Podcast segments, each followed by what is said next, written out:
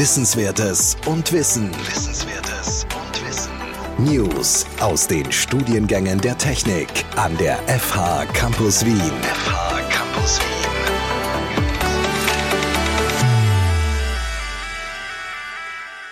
Nach einem Informatik-Bachelorstudium stehen viele Möglichkeiten offen. Neben der Annahme eines lukrativen Jobangebots besteht die Möglichkeit, weiter in die eigene Bildung zu investieren. Muss das immer ein Entweder-Oder sein? In dieser Folge stellen wir Ihnen unseren Masterstudiengang Software Design and Engineering an der FH Campus Wien vor, den Sie berufsbegleitend studieren können.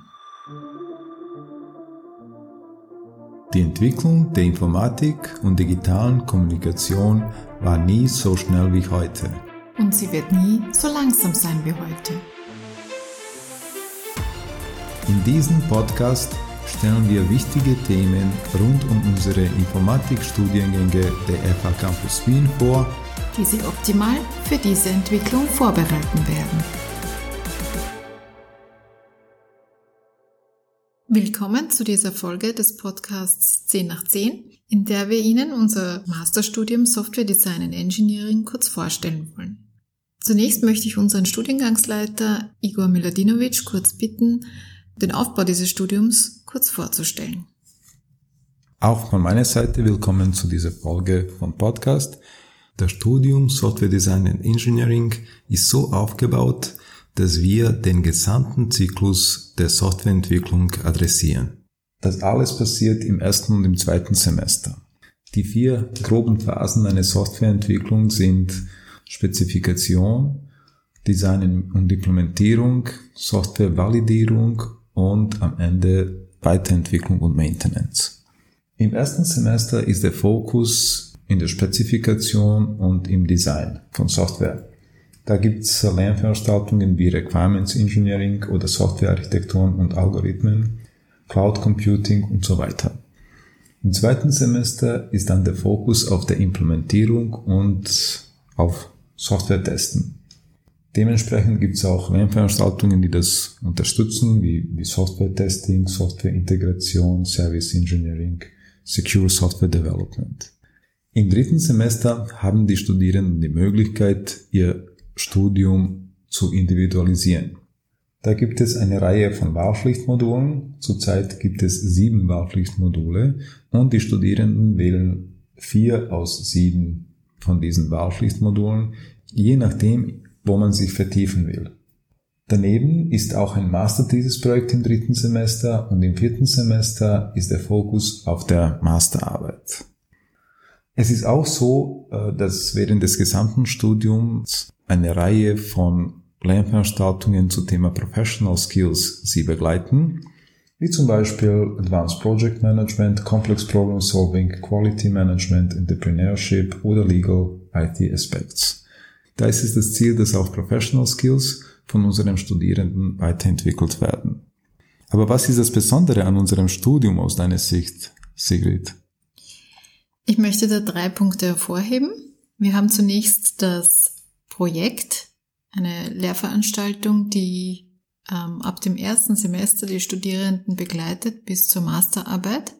Das heißt, in jedem Semester haben die Studierenden im Ausmaß von fünf ECTS die Möglichkeit, an einem Software Engineering Projekt in Kooperation mit einer Firma zu arbeiten. Dieses Projekt kann im Idealfall, und das ist erfahrungsgemäß bei circa 70 bis 80 Prozent der Studierenden auch der Fall, dann tatsächlich zur Masterarbeit führen. Das heißt, das sind spannende aktuelle Projekte, die wir eben in Kooperation mit unseren Partnerfirmen abwickeln und die dann im Endeffekt ab dem dritten Semester zur Masterarbeit führen können. Der zweite besondere Punkt an unserem Studium sind die Wahlpflichtmodule. Im dritten Semester gibt es eben die Möglichkeit, das Studium komplett zu individualisieren. Das heißt, hier gibt es keine Pflichtlehrveranstaltungen, sondern ausschließlich Wahlpflicht Lehrveranstaltungen, die immer an die aktuellen Themen angepasst werden. Beispiele sind derzeit Mobile App Development, Deep Learning and Virtual Reality, Game Development, Web Engineering, IT Consulting, User-Centered Design, Mikrocontroller for IoT und ähnliches. Daraus können die Studierenden nach ihren Präferenzen auswählen und idealerweise ergänzt das dann auch ihr Projekt für die Masterarbeit. Der dritte Punkt, den ich als Besonderheit unseres Studiums noch hervorheben möchte, sind dann Zertifizierungen. Im Rahmen unseres Studiums ist es möglich, diverse bekannte Zertifizierungen im Software Engineering Bereich zu erwerben, beispielsweise die IRAP-Zertifizierung, ISAQB, ISTQB, Projektmanagement-Zertifizierungen und viele weitere. Nächste Frage an Igor. Wer unterrichtet eigentlich in unserem Studium? In unserem Studium unterrichten interne und externe Expertinnen und Experten. Bei den externen äh, Expertinnen und Experten haben wir besonderen Wert gelegt, dass die Personen jahrelange Erfahrung in diesem Fachgebiet haben, dass sie Führungsfunktionen haben, dass sie Entscheidungen beeinflussen, Entscheidungen treffen können, dass sie wissen, wo sich die ganze Branche entwickelt und was sind die Themen, die man heute unterrichten sollte. Es ist immer so, dass man in einem Studium Themen unterrichten sollte, die in zwei, drei, vier Jahren relevant sein werden. Und diese Personen, die wir im Studium haben, haben diese Fähigkeiten, genau solche Themen zu bringen.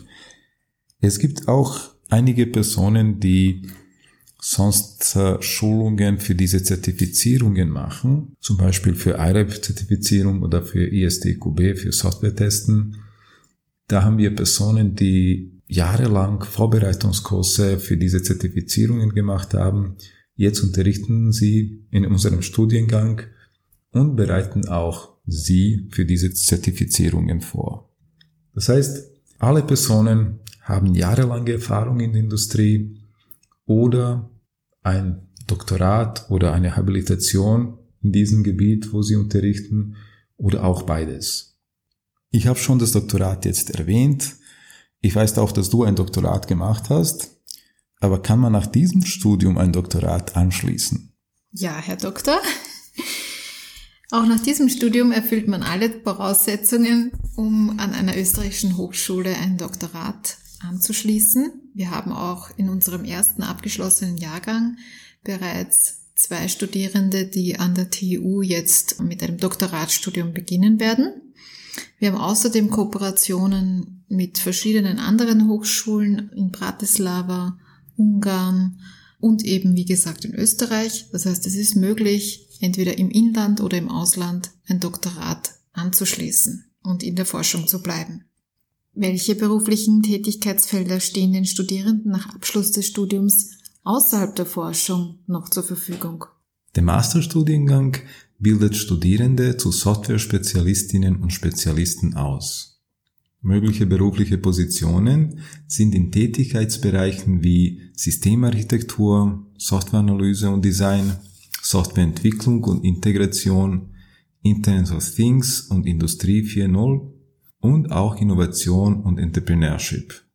Besonders dieser letzte Punkt ist uns wichtig und wir als Fachhochschule haben auch eine besondere Unterstützung für Absolventinnen und Absolventen, die ein Startup gründen wollen.